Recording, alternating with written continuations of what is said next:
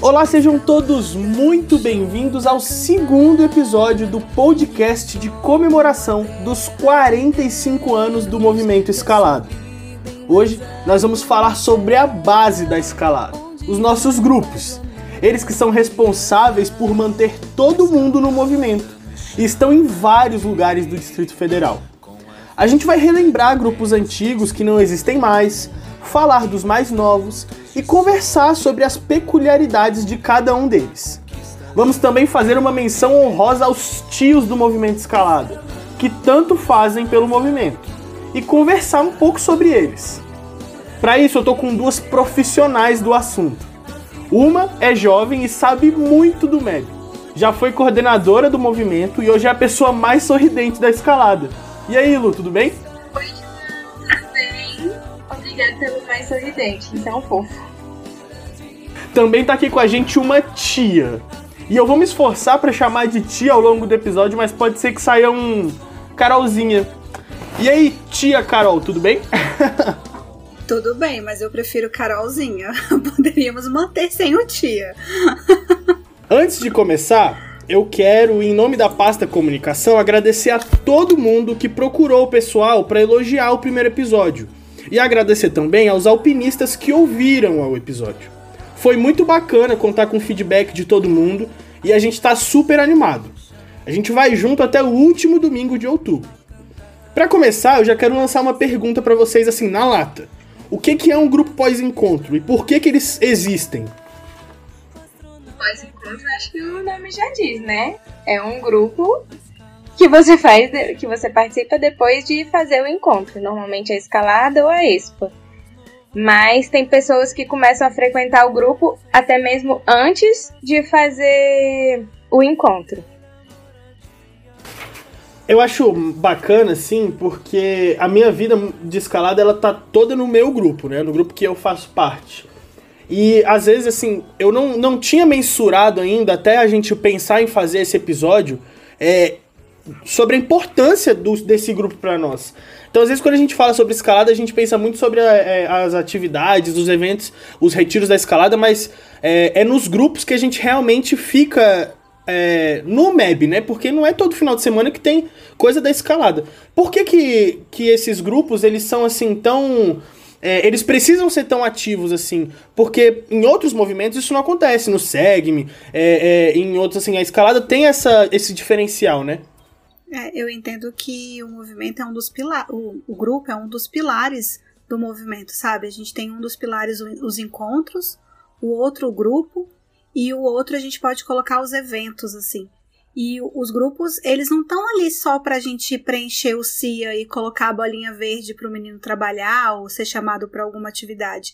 Ele está ali realmente para a gente fazer amigos, para a gente aprofundar na nossa fé, para nos encontrarmos, né? Então, quando a gente eu e a Lu, a gente apresentou algumas vezes a escalada para os pais e a gente sempre fala: é lá que o seu filho vai fazer as grandes amizades.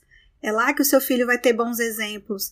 Que ele, né, hoje, pelo menos 80% dos meus amigos vieram de dentro da escalada, de dentro do meu grupo, né? E, e isso é importante dizer. Então, os grupos não existem. É, eu não vou toda sexta-feira, eu não ia, né, toda sexta-feira para o Shalom, só porque eu tinha que ir para poder fazer acampamento ou depois para fazer AVC. Eu ia para conhecer a Cristo no outro, naquele que estava no grupo junto comigo.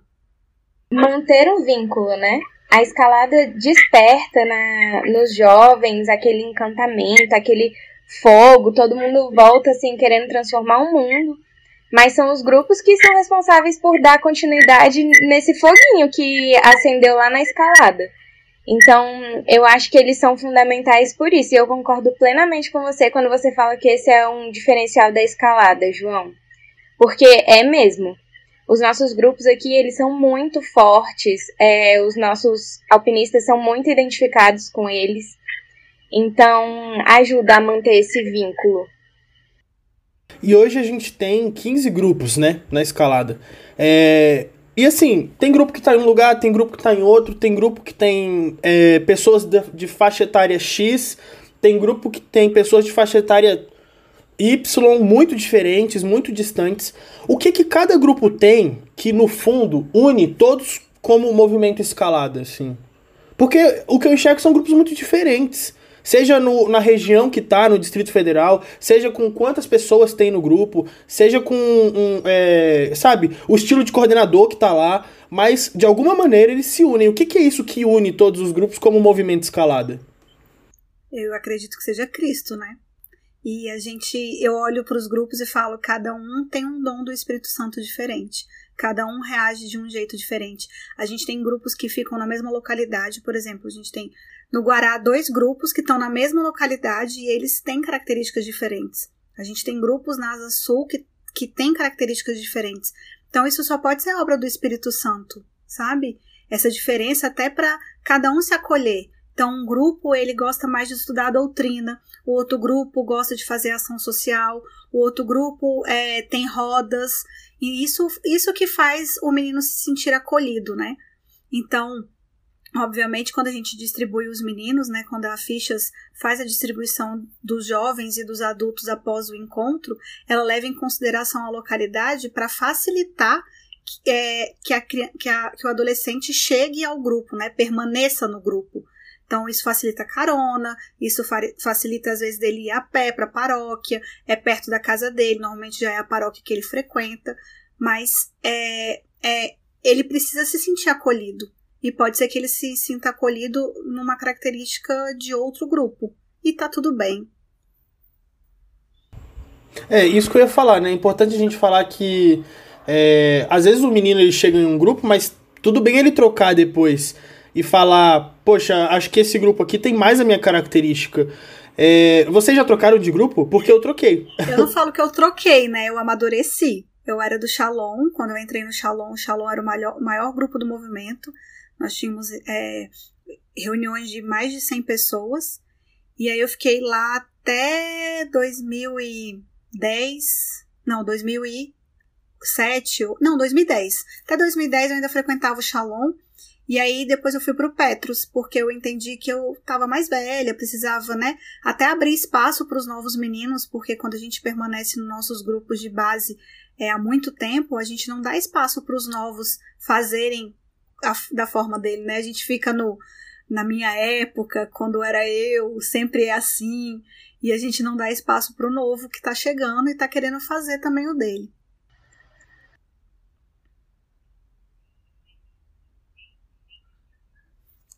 Eu troquei, mas eu, eu troquei um de primeira para um de terceira fase, mas quando eu fiz escalada, eu moro no Guará, né? E fui pro Sal. O grupo que me indicaram foi, foi o Sal. Só que eu não conseguia frequentar o Sal porque eu tinha uma atividade no dia que era quinta-feira. Então, eu só voltei pro movimento um ano depois que eu fiz escalada, e aí eu já não voltei pro sal, eu voltei pro grupo que os meus amigos faziam parte, que foi onde eu me senti super acolhida, que foi mais longe da minha casa, que foi o Lobos, também no Guará, mas mais longe de onde eu moro. E aí depois também saí do Lobos, é, buscando também é, um pouco mais de amadurecimento, coisas, outras coisas que o, o grupo de primeira fase é, já não já não me ofertava tanto e também para dar esse espaço para os mais jovens, aí eu também fui para o Petros, que é onde terceira e é onde estou até hoje. Eu vou fazer uma pergunta difícil, tá? É, assim, essa questão de você mudar de grupo, de você falar, poxa, eu tô aqui nesse grupo de primeira fase já faz um tempo. Cê, vocês que já passaram por isso, quando que é a hora do alpinista olhar e falar, poxa, esse grupo de primeira fase já não é mais o meu grupo, tá na hora de eu procurar alguma coisa além, um grupo de segunda, um grupo de terceira, ou não existe uma fórmula, entendeu? Como é que funciona isso? Como... Não existe uma fórmula, não. Eu acho que é cada pessoa sente, assim, a hora de que precisa buscar por algo mais, ou então dar, dar esse espaço, é, que precisa de algo diferente. Então, eu acho que não existe uma fórmula, uma idade certa. Ah, quando você completar, sei lá, 20 anos, é hora de você buscar seu caminho em outro grupo. Eu acho que não tem isso. Acho que cada um tem o seu momento. É o que eu percebo às vezes, é que as pessoas olham assim, por exemplo, às vezes eu chamava, Lu, vamos lá pro Petros. E aí a pessoa responde: Ah, não, lá vocês são muito cabeças, vocês é, discutem coisas que eu não sei, né? Lá tem o Miguel, lá tinha o Deco, então por que, que eu vou lá aprender, né? E assim, né? O que, que eu vou fazer lá? Não tenho nada a contribuir. E na verdade não é assim. A gente está lá aprendendo também no básico. A gente recebe pessoas de ESPA que não eram católicas e vão aprender no básico também. Então é, tem espaço para todo mundo, tem local para todo mundo e a gente às vezes precisa quebrar um pouquinho desses preconceitos que a gente forma para a gente descobrir novos grupos, né? Às vezes a gente vê os jovens querendo fazer terceira fase no próprio grupo, em vez de procurar uma terceira fase que já existe né? Porque eles falam, ah, não, porque lá não, não me encaixo. Mas nunca foi numa reunião, nunca conheceu. E a gente tem vários grupos hoje de terceira fase, é, grupos que eram inclusive de primeira, como o Ars, como Israel, eles eram grupos de primeira fase que recebiam alpinistas. Os alpinistas foram envelhecendo e aí eles transformaram em terceira fase. E então, assim, temos vários tipos de terceira fase também. Não existe né? Em 1981, vou começar já as histórias, né? É, teve o primeiro grupo de terceira fase, entre aspas, né? Que é o despertar. O movimento tinha um encontro após você fazer escalada, acampamento, é, AVC. Acampamento vem em 2000, né? Na época era só escalada e AVC. Você tinha um, um encontro chamado despertar, que você fazia bem velho.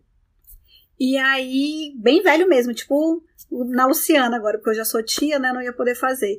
Tipo, com vinte e tantos anos já de movimento, você fazia um, um encontro. E desse encontro é, se originou o grupo Despertar. Então, foi, vamos dizer que foi o primeiro grupo de terceira fase do movimento. Depois dele veio o ABI, o Desafio. O Desafio foi o grupo que deu origem à equipe zero do acampamento. É, vieram outros grupos de terceira fase que se desenvolveram. Então, assim, é, o ser terceira fase é novo, não é original da escalada. E tá aqui para abraçar jovens que acabaram se apaixonando e ficando. Às vezes a gente fica ali na zona de conforto, né, do nosso grupo de primeira fase, a gente cria um vínculo tão forte que a gente não quer abrir mão. Uhum. Então, é, exige às vezes coragem você largar o seu grupo de primeira fase. Eu lembro que é, quando eu deixei o Lobos, o meu sentimento é de que eu estava traindo o Lobos. E não só o meu, de várias pessoas que continuaram lá. Então, assim, exige coragem para você dar esse passo é, perceber que necessita de uma mudança. Eu acho que tudo na nossa vida religiosa precisa de discernimento, de perguntar para Cristo o que ele quer de nós, né? Muitas vezes a gente tem mesmo que ficar no nosso grupo de base para ajudar, para ser aquele aquele jovem mais velho que ajuda os tios, que já entende como que faz a festa junina e tal, mas existe um momento que talvez a gente tenha que fazer essa transição. E aí não tem data, não tem horário, não tem nada marcado, não tem protocolo é um discernimento individual mesmo. É, e aí, prosseguindo, né?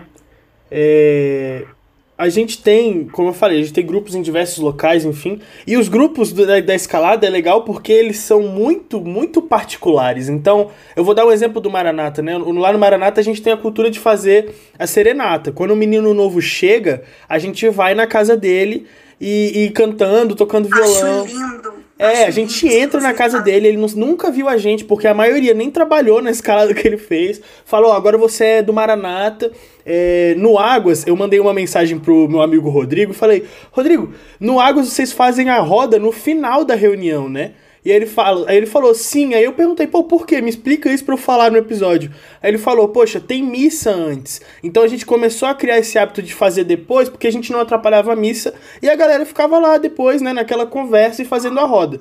Então, os grupos, eles foram criando algumas particularidades mesmo, assim, algumas coisas que falam, poxa, esse grupo é assim. Tem alguma particularidade que vocês lembram que fala, pô, esse grupo faz isso, que é surreal, assim, é muito bacana, muito deles. Tem os grupos duas vezes, tive essa oportunidade. E, gente, é cada um que é muito fofinho. Por exemplo, o Maria, ele faz uma coisa que eu acho muito linda. No fim da reunião, eles, não, eles se abraçam E eles cantam uma musiquinha que eu não vou cantar porque minha voz não permite, mas ela fala assim: receba amigo, um abraço e um beijo meu. E eu achava isso tão fofo, tão fofo. Sério, eu ficava encantada. O, o Lobos ele faz os retiros é, que lotava. Quando eu, a gente fazia retiro, as reuniões lotavam depois de não caber na sala. E várias outras particularidades, né? O Shalom, quando eu entrei, toda vez que tinha chegada, a gente é, arrumava a casa da pessoa para quando ela chegasse de Nova Betânia, ter as coisas tudo lá, os desenhos, bilhetes, cartazes. É, eu lembro que quando a gente tinha chegadas nos, nos ginásios, o etc. tinha uma bandeira gigantesca que ficava. Eu ficava brava porque eu era coroinha e eles tampavam bem a passagem de ar do ginásio e eu ficava morrendo de calor. Mas enfim, era muito legal. É, enfim, realmente cada grupo é, tem a sua, sua peculiaridade e é muito bonito de ver isso. E não tem um limite, né? Porque assim, é, eu, o que eu. Porque eu vendo assim, observando, eu já fui em alguns, eu nunca fui em todos os grupos da escalada, mas já fui em alguns. É, embora sejamos todos movimento escalada, tem muitos grupos que funcionam como pastorais, né? Por exemplo, lá no, no próprio São Camilo, a São Camilo conta muito com Maranata. É, então, assim, os grupos, eles, ao passo que são grupo pós-encontro, são quase pastorais dentro da paróquia. É, e não existe um limite assim, ou tá tudo bem pro grupo fazer ser o movimento jovem da paróquia? Como é que Ele funciona? Deve ser um grupo jovem da paróquia, né? Ele, o objetivo. Bom, a gente pode voltar um pouquinho, né? Então, os grupos eram das escolas. Por que, que os grupos passaram a ser da paróquia? Passou a ser arquidiocesano. E se a gente observar, ao lado de quase todas as paróquias, nós temos uma escola católica. Na época da construção de Brasília, foi dado o terreno da paróquia e o terreno da escola para que fosse construído, né? Então, você pode observar aqui do lado de Santa Rita, do lado do Sagrado Coração de Jesus, do lado de, da Santíssimo, do lado de, da Bom Jesus, enfim, várias paróquias de Brasília são do lado de uma escola. Então, a gente passa a ter os grupos dentro das paróquias. Eles não estão lá de visitante, é para eles serem incorporados à paróquia. É para o menino que vai para o grupo ele entender o que é uma paróquia, ele fazer a crisma, primeira comunhão, participar de uma pastoral, tocar numa missa. Isso faz parte da vivência de paróquia, né? O movimento, ele é um movimento arquidiocesano na sua paróquia. A gente foi ter sede agora, tem 10 anos que nós temos uma sede. Foi, no episódio passado a gente contou sobre isso, né? Então nós, nós somos é, um, um movimento que precisa estar presente e atuante na sua paróquia. Isso é indispensável. E fica até um, um, um recado para os coordenadores né, atuais. Opa, peraí, se o meu grupo não está participando muito da minha paróquia, vamos se mover, vamos falar com o pároco, né? Porque é importante. E até porque traz mais pessoas para a escalada. Hoje eu enxergo que os grupos são é, a principal fonte de, de novos alpinistas, assim, porque é aquele cara que tá no grupo, que chama o outro, é, que vê na paróquia. E se a gente não participa da paróquia, a gente tá ali só ocupando uma sala, sabe? E esse não é o objetivo. Os alpinistas têm que se inserir naquela comunidade, têm que participar daquela comunidade. É, a gente não pode ter só a gente o retorno. A paróquia também precisa. Oh, os grupos também precisam dar esse retorno para a paróquia de alguma forma. É, e isso é, é, é, muito importante. E isso é uma via de mão dupla. Quando você se faz presente na paróquia, a paróquia te vê. Então, os meninos que estão fazendo escala, é, crisma, primeira comunhão, sabem que ali tem um grupo jovem para continuar. Né? O tio Márcio fazia muito bem esse trabalho dentro da crisma. Muitas, muitas das pessoas que vinham do, do da crisma, é, que estavam fazendo crisma iam para Maranata, né? A gente tem isso em outras paróquias também. Salvo engano, no, o Jobs também tem esse contato com, com o pessoal da, da catequese, enfim. Faz parte esse movimento. É, e aí, gente, eu acho que nem cabe muita gente falar muito sobre isso, mas eu queria muito tocar nesse assunto porque eu acho que isso é muito importante. É, como grupos, como é, é, organizações que têm pessoas, os grupos às vezes têm problemas, né? O único problema é não sair de um problema, né? É normal os grupos da escalada terem problemas e é normal eles se reerguerem assim. É, qual, que é a import... qual que é a percepção que a gente tem que ter hoje como alpinista de olhar para o meu grupo e falar: opa, peraí, o meu grupo está passando por um problema agora, eu preciso me fazer presente, eu preciso de alguma forma contribuir para esse problema passar. Assim, às vezes é um problema é, muito particular, então, poxa, meu grupo tá com problema de pessoas, tá com problema de reuniões de um pouco mais fracas do que tinha antigamente. Como é que nós alpinistas temos que lidar com isso? Eu acho que todos os grupos eles passam por fases, sabe? É, quando a gente se encontra em repaco, em currupaco, é sempre um momento que a gente tem é, para compartilhar sobre o que está acontecendo no nosso grupo, buscar amparo nos outros grupos, exemplos. E eu, eu acho que diante das dificuldades que vão surgir, se tem uma certeza que a gente tem é que as dificuldades vão surgir, seja lá qual for, é que não dá para desistir, sabe? A gente já viu vários grupos aí passando por problema de, de quantidade é, e coordenador indo atrás, sabe? Eu, eu lembro que eu já vi coordenador bater de porta em porta é, do integrante chamando para ir é, pro grupo. Hoje em dia a gente tem WhatsApp que ajuda, mas naquela época foi de bicicleta mesmo. Então eu acho que não dá para desanimar. É, tem que buscar alternativas, é, conversar com outros grupos que você sabe que já passou por aquele problema, ou então que às vezes até tá passando. E não, não se desesperar. É, a escalada é uma coisa que vem de Deus, é uma vontade de Deus, e às vezes a gente é tentado, né? Quando a gente está ali é, muito atuante, existem algumas, algumas provações, então tem que sempre buscar passar por elas. É, o, eu já participei de grupo que a reunião era de quatro pessoas, eu e mais três. E passou, sei lá, seis meses, alguns meses, o grupo tinha 30 pessoas. Então, assim, a gente não, não desistir, não esmorecer por, por um determinado mo momento, sabe? Mas também faz parte para o grupo rever as coisas. O etc. foi um, um que reviu e se deu muito bem. O etc. estava há anos na Santíssimo Sacramento, a paróquia não estava tendo nem catequese direito, assim, muitos poucos jovens, e as tias já moravam lá perto dos condomínios do Lago Sul, e aí surgiu a ideia, vamos mudar o, grupo de local. E, e olha o tamanho que o etc. está hoje. É um grupo enorme. Acho que ele e o Águas, né, hoje são um dos maiores. Então, assim, e com pessoas muito legais lá. Eles estão com pessoas, assim, fazendo live, a galera se jogando, sabe? Isso é lindo de ver. Souberam rever o caminho deles, né? A gente tem lá no, em Sobradinho, na, na minha época, era o Jesus. E hoje é o Anjos. Então, assim, a gente ficou sem grupo lá em Sobradinho por uns anos. E aí Jesus ressuscitou, virou anjo. Então hoje o Anjos é, um, é o nosso, né, nosso grupo lá em Sobradinho.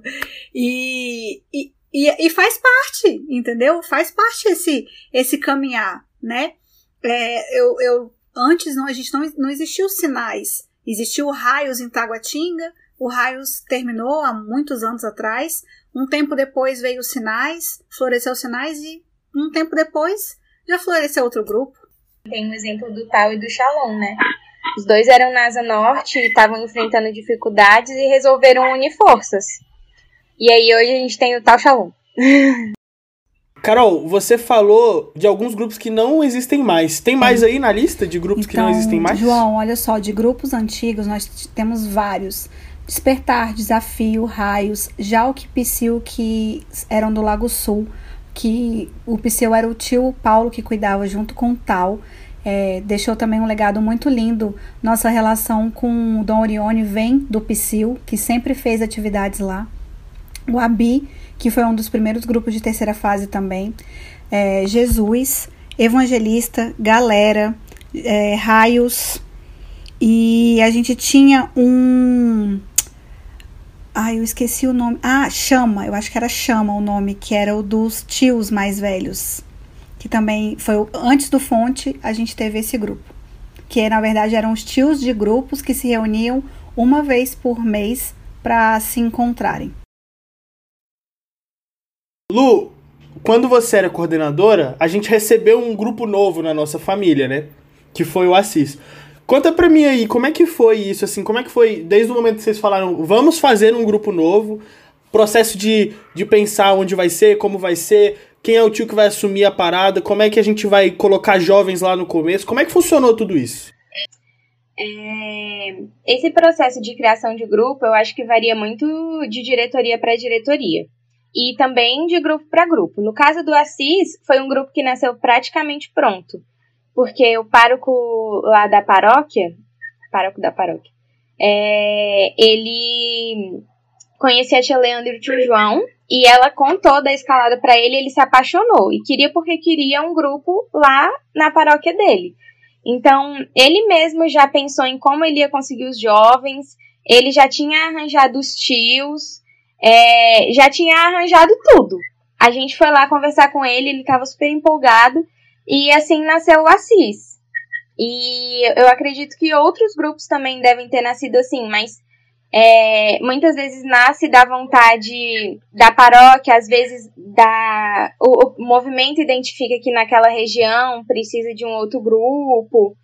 Então acho que tem várias, várias formas, mas para nascer um grupo precisa ter um pároco com o coração aberto, precisa ter um tio para dar juízo para aquele grupo e precisa ter jovens, né? É, esse último elemento aí não pode faltar. Não existe grupo sem tio, né? A gente precisa de um tio no grupo. E eu lembro que. É, assim, eu lembro assim de cabeça de alguns nomes de pessoas, de tios que são uhum. há muitos anos é, padrinhos ou madrinhas de grupo. A gente pediu pra tia Vera mandar um áudio pra gente falando como é ser madrinha de grupo. Ela é madrinha há muitos anos. Ela fez a primeira escalada de Nova Betânia. Então a gente vai escutar agora um trechinho do que ela falou pra gente. E quando acabar, a gente bate um papo sobre os tios do movimento escalada tão amados.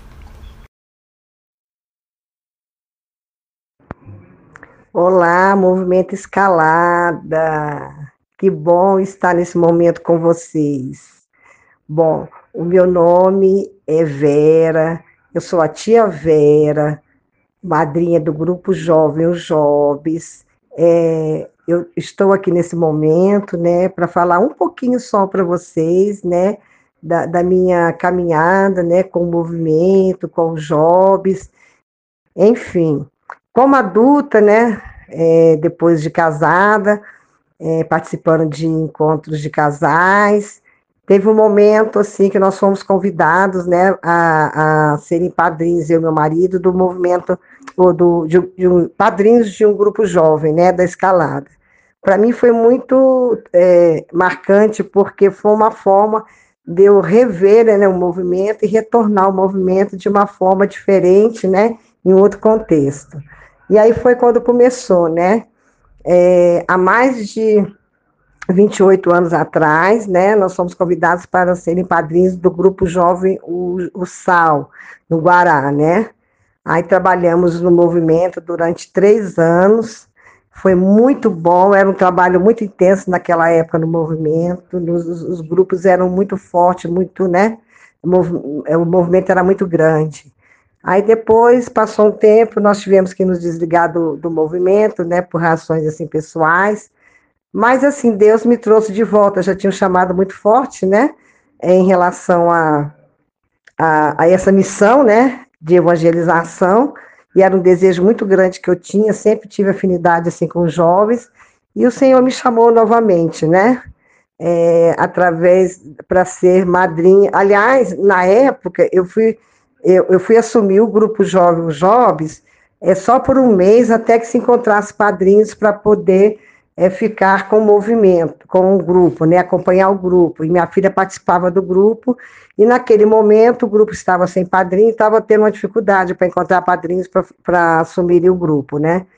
E eu assumi com a coordenação a responsabilidade de ficar com o grupo durante um mês, e esse um mês já se tornou 20 anos de caminhada, né. Então eu quero dizer para vocês, Movimento Escalada, que foi uma, tem sido uma jornada muito linda, né? De muitos momentos bonitos, momentos construtivos, momentos de alegrias, mas muitos momentos também de superação, por conta assim das dificuldades, né, é, que a gente encontra na caminhada, a, a dificuldade em trazer os jovens, né, para evangelização, né. Confesso a vocês que teve muitos momentos assim que eu me angustiei muito, tive vontade até de desistir, né? Mas ao mesmo tempo, a sede de evangelizar era tão grande que Deus me restaurava, sempre me restaurou, né, as forças, o vigor, né, a esperança e a fé sempre foram as minhas grandes ferramentas na missão da evangelização. Bom, então escutamos um pouco da tia Vera falar. É... Carolzinha, por que, que tem que ter tio no grupo? Porque vocês são muito levados. Tô brincando. Cara, eu, eu olho para os tios e não sei se para vocês eles refletem isso, mas para mim eles eram meus pais, sabe? Eles refletiam meus pais ali. Eram os pais da minha segunda família. Então, foi, foi no meu grupo que eu conheci a, o, o que é um casamento, assim, né? Tia Carmen e tio Afrânio, que eram os tios do Shalom, eles foram, inclusive, coordenadores do movimento também. Eles eram um amor, um carinho, sabe? Um dengo. Então, todo aquele amor que a gente tem em Nova Betânia pelos tios da escalada, a gente chega no nosso grupo e tem aquele carinho pelo tio, né? E existem coisas que só tio lembra.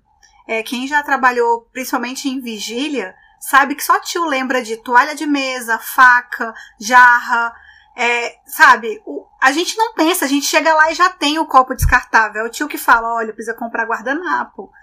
Então, a gente não tem uma noção das coisas, né? Então, o tio tá ali também para apaziguar, acalmar, acolher, ouvir, ensinar, né? É um pai, é um pai. São filhos, né? Nós somos filhos para eles até hoje. Muitos me tratam como filhos, apesar de vocês me chamarem de tia. Eles cuidam de mim como filhos. E é isso.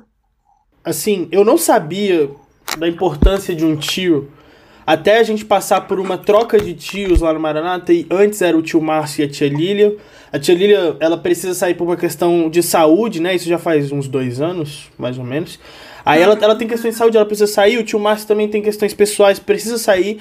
E aí o Maranata, que era um grupo que a gente pensava em Maranata, pensava em tio Márcio e tia Lília, a gente se viu sem tios e aí a gente é, foi abraçado por tia tia Miriam e tio Edílio e tia Renata e tio Chicão. Quando existe, quando houve a troca, é... poxa, o tio, o tio, tio Márcio era um cara extremamente ativo, tava sempre falando, e o tio Chicão e o tio Edílio extremamente observadores. É... A, a, tia a tia Renata, a tia Renata a tia Miriam assim, muito, muito amorosas. A gente nem a, a tia Lilian, ela ela ainda ficou um tempo enquanto ela estava meio doente, então acabou que ela não ia muito. É, e quando a tia Renata e a tia Miriam chegam e abraçam a gente daquele jeito, o grupo, assim, virou, virou outra coisa o Maranata. Então, os tios, eles, eles assim, eles são muito importantes para como o grupo vai ser, né? Com certeza. Eu acho que não tem um alpinista que não pense, quando fala em tio, não tem um carinho muito grande, assim, por vários que já passaram, assim, pela, pela sua história, né? Nossa, lá no Lobos era tio Éder e tio. E até hoje, quando eu os encontro, é, é, de um amor, um abraço, assim, como se realmente eles estivessem é, encontrando uma pessoa da família, é, uma pessoa que o tio Éder fala, nossa, você tá desse tamanho, nossa, tipo, já formou na faculdade, assim, aquela coisa de eu quase te peguei no colo, entende? Então, é de um carinho eles são de um cuidado que, que eu acho que é o que traz, assim, muitas vezes equilíbrio, né? Traz aquele conforto. Eu, quando eu lembro dos tios, eu lembro muito de Nossa Senhora, daquele, daquele amor, assim, maternal e, e paternal. E com certeza os tios são muito, muito importantes para a história de cada grupo. E uma coisa que eu acho muito legal na escalada é que os tios estão lá para serem apoio dos jovens, né? Então, o, o, isso é in, indispensável. É, é, muito importante ter tio, mas é muito importante também que eles deixem os jovens serem os protagonistas do grupo. E quando eu era do Lobos, isso foi uma coisa que eu vi muito marcante no Tio e na Tiveta, porque eles deixavam a gente ir, a gente dar cara a tapa.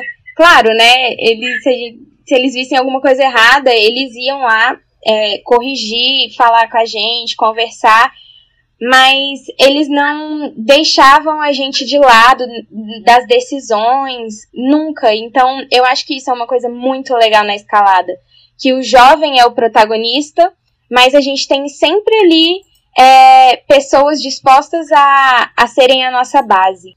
É, eu acho que os tios, eles são margens eles, eles nos levam, eles levam o nosso caminho, sabe? Eles não são barreiras, eles não são muros, não são obstáculos, não, não são eles que remam. Eles são nossas margens que nos levam até o amadurecimento, o crescimento, né?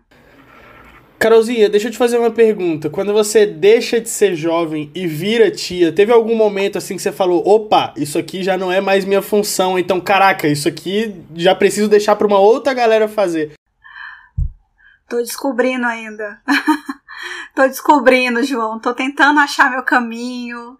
É, principalmente porque eu, eu tenho já uma personalidade de fazer, né? De estar à frente. Então eu ainda preciso aprender algumas coisas assim. Mas eu, eu tento, me esforço de delegar, de lembrar, de estar um pouco mais no bastidor mas isso é, uma, é um amadurecimento também, porque vocês que são jovens também um pouco mais velhos, né? A Luciana já tá assim também. A gente já começa a fazer parte da equipe não como coordenação. A gente já é aquele ponto de apoio na equipe. Eu tenho que ajudar o menino novo que está coordenando. Então a gente vai passando por esse processo de amadurecimento até virar tio, né? Eu estou numa equipe, não sou eu que estou coordenando, não sou eu que estou é, liderando eu tenho que ser, eu tenho que colaborar com os mais novos para eles liderarem melhor. E eu acho lindo essa frase que a Lu fala assim, né, de é, escalada é o jovem sendo evangelizado pelo jovem. E o jovem inclui tios e jovens velhos. então, assim, a gente precisa ir achando o nosso espaço e no, nos encontrando em outras coisas. Então, assim, é, por exemplo, uma das coisas que eu, como tia, resolvi fazer foi cuidar da associação do movimento, que eu acho que é um local que os jovens é, mais velhos têm espaço para ajudar, sabe? Que é uma coisa mais séria, uma coisa mais formal, e ali a gente pode nos, nos desenvolver sem atrapalhar vocês, né? Um pouco de coragem também, né? Porque assim, o que eu vejo, o que eu já vi acontecer é o seguinte, Poxa, eu sou jovem e eu não tenho aquela força de chegar pro tio e falar, tio, deixa eu fazer assim daqui que eu tô. Assim vai dar, assim vai dar. E o tio tá querendo fazer daquele jeito que ele fazia quando ele era jovem. É, então, assim, é um pouco dessa coragem, desse, desse entendimento de falar, é, tio, vamos lá, vamos tocar o barco junto aqui, eu desse lado aqui você desse lado aí, né? Vocês têm que falar isso, sabe? Pode ser para um tio novo, para um tio mais velho, para um tio vovô. Tem que falar vocês têm que se posicionar, sabe? Muitas vezes a gente faz na ânsia, isso qualquer pessoa, né? Faz na ânsia de ajudar e esbarra nesses limites. E dar o espaço para o jovem é, é necessário, né? Precisa ser dado. Se a gente quer que esse jovem fale, se comunique, evangelize, tem que dar o espaço para ele. Você falando assim das mudanças que ocorreram no seu grupo, é, eu lembrei de uma frase que a gente sempre usa, né? Porque às vezes a gente vê pessoas saindo do nosso grupo é, e acha que acabou, né? Ah, fulano saiu e já era. Mas a gente tem que ter sempre em mente que o movimento, os grupos, o movimento, ele não existe por causa de uma pessoa. Ele existe apesar da pessoa. Então, o movimento não existe por minha causa, o movimento existe apesar de mim.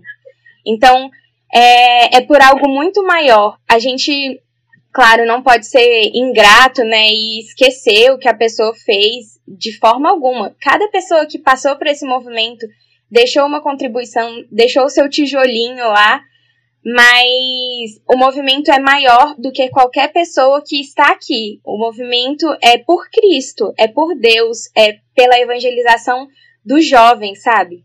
Então, é apesar da gente que a escalada existe. Eu vou precisar falar de, dos tios do meu coração. Tio Márcio, um beijo pro tio Márcio. Amo tio Márcio. Tia Lilian, com certeza absoluta. Tio Joca. Pô, tio Joca é o cara mais legal do movimento escalado de Brasília. Não tem nem, não tem nem competição. O maior corredor de Brasília. É, a gente tem tio Paulo, que construiu o refeitório de Nova Betânia. Tio Luiz, que cuida de, das nossas coisas de Nova Betânia. Tio Luiz, pai da Lax, que cuidou por muito tempo do nosso acampamento. É, a gente tem tia Guida e tia, tia e o marido dela, tia, tio Gildo e tia Carminha, tia Fátima no Maria, um dos grupos mais antigos do movimento Escalada. A gente tem tia Carmen e tia Afrânio, a Celso e Virgínia, tia Marina. A gente tem tantos, tantos, tantos tios, né? Tem a tia Graça lá nos Sinais, o tio Alexandre, a tia Leandra, os pais do David, tia Leandra, tia Leandra e tio João. Tia Ana Paula com o tio Jorge no Ars há muitos anos também. É, a gente tem tia Rô, tia, com o tio Irã, que ajuda muito ela. Tem a tia Paty do Sal, tia Zilda, que ajudou a fundar dois grupos aí e os filhos já foram tios de grupo, né? A tia Ferdes e o tio Léo. A tia Flavinha, a tia Rita. Os tios que participaram do episódio passado e que sabem muito sobre escalado, tio Miguel. A gente não é novo, tio, não, tio, João. né? Tio, olha, eu vou te contar. Sabe o que é tio de verdade, gente? Sabe o que é tio de verdade? É tio que vai pro grupo toda semana. É tio que monta festa junina. É tio que frita pastel lá a noite inteira, faz caldo em casa para vender canjica. É tio que, que topa as loucuras do jovem de fazer retiro, de vamos fazer ação social lá não sei aonde, vamos passar de casa em casa. É isso que é tio, que vai pro FEME. Eu e Miguel, a gente tá a caminho de ser tio. Eu tô esperando a Cecília entrar no grupo. Mas vocês entendem que é muito grande ser tio, assim? Ser tio de verdade? Sabe? Acaba que a gente fica Ah, é. refém da- do nome, né, também. Porque, pô, casou, como é, É. que eu vou falar de que é jovem? João, tem um grupo muito importante no movimento e que pelo próprio nome já dá para entender a importância deles, que é o Fonte. Então, é um grupo que abraça não só tios casados, mas tios solteiros é, ou tios mais velhos é, que, que querem contribuir com o movimento, mas que não fazem parte de algum grupo como padrinhos e madrinhas, né? Então, esse grupo é muito importante para o movimento, ele nos ajuda muito em- com a sede, com churrasco, com brechó. As tias do brechó nos ajudam muito e são coisas que acontecem no bastidores que nem todos os jovens sabem a importância deles. A gente tá falando sobre muitos tios. A gente falou nomes e nomes de tios aqui agora. Eu, eu fico até pensando, poxa, é, os tios devem estar se sentindo muito homen- homenageados. É, e, né, tem os tios que são padrinhos e madrinhas. Como é que um tio vira padrinho e madrinha, assim? Normalmente, esses tios são pais de alpinistas. Então, eu espero que um dia, quando a Cecília fizer a escalada dela, ela vai para o grupo dela. Provavelmente ela deve ir para o Jobs, que é aqui perto, ou para o Maria. E nós, como os pais, vamos contribuir nesse grupo. Vamos ajudar naquele, naquele grupo. Então, é assim que surgem os grandes padrinhos e madrinhas aí que nós temos, né? Tia Fátima é uma dessas. Veio para o movimento através dos filhos e está aí até hoje. Tia Rô é assim. Tia Miriam. ti- Então, assim, são os pais, são os meninos que trazem os pais, né? E, e é importante também porque às vezes o, o alpinista quer muito que o pai participe e não. Dentro de casa não faz esse trabalho, né? Eu conheço vários, vários, vários alpinistas que os pais são super atuantes, super católicos e que nunca convidaram os pais para participar de um grupo, para fazer uma expa. Então, assim, eu não tive a oportunidade de ter a minha família é, atuando na escalada. Então, eu acho que é um privilégio enorme os alpinistas que têm. Então, se você é um alpinista que está escutando esse podcast e que tem um pai atuante, traz ele para o movimento. O movimento precisa muito de adultos, muito mesmo. A gente aqui também não consegue citar todos os tios, né? Porque graças a Deus a escalada tem muitos tios. Então, se às vezes a gente não conseguiu falar o nome de algum tio, que não fique chateado, né? Porque realmente, senão a gente ia passar horas aqui, mas nós amamos todos, são muito importantes e sintam-se realmente homenageados. A Carol brincou que tio é aquele que lembra da faca. Eu acho que eu vou ser um péssimo tio, porque eu nunca vou lembrar de levar a faca, o forro. Isso eu não vou lembrar nunca. A sua mulher vai lembrar, João. A sua mulher vai lembrar. Você vai lembrar de levar o violão, você vai lembrar de levar corda extra, você vai lembrar, entendeu? O ventilador. Fica aqui, fica aqui homenagem pro tio Zago, que quando a gente precisou, ele tinha um alicate. é... tá vendo? É isso então. Esse foi o segundo episódio do podcast especial de 45 anos do MEB. Os melhores momentos desse episódio estão no Instagram do Movimento Escalada, arroba Movimento Escalada BSB. Lu, Carolzinha, muito obrigado por vocês participarem. Já vou aproveitar aqui e agradecer vocês e falar para os alpinistas que estão aí escutando a gente que você pode participar. Se você tem uma coisa muito bacana para falar, manda mensagem para mim, para Carolzinha, né? Fala, pô, tem isso aqui para acrescentar que é muito bacana e a gente vai colocar aqui até até o final de outubro. A gente tem espaço para abraçar tudo que o movimento escalada é, né? E ó, é importante, se você tiver fotos antigas, é, informações, manda mesmo para nós. A gente precisa concatenar tudo isso. A gente está querendo fazer um realmente guardar todas essas histórias para ficar para a eternidade. É isso aí. Se você gostou desse episódio, compartilha com os outros alpinistas, para eles também escutarem mais sobre a história do MEB. Na semana que vem tem mais. Valeu, falou!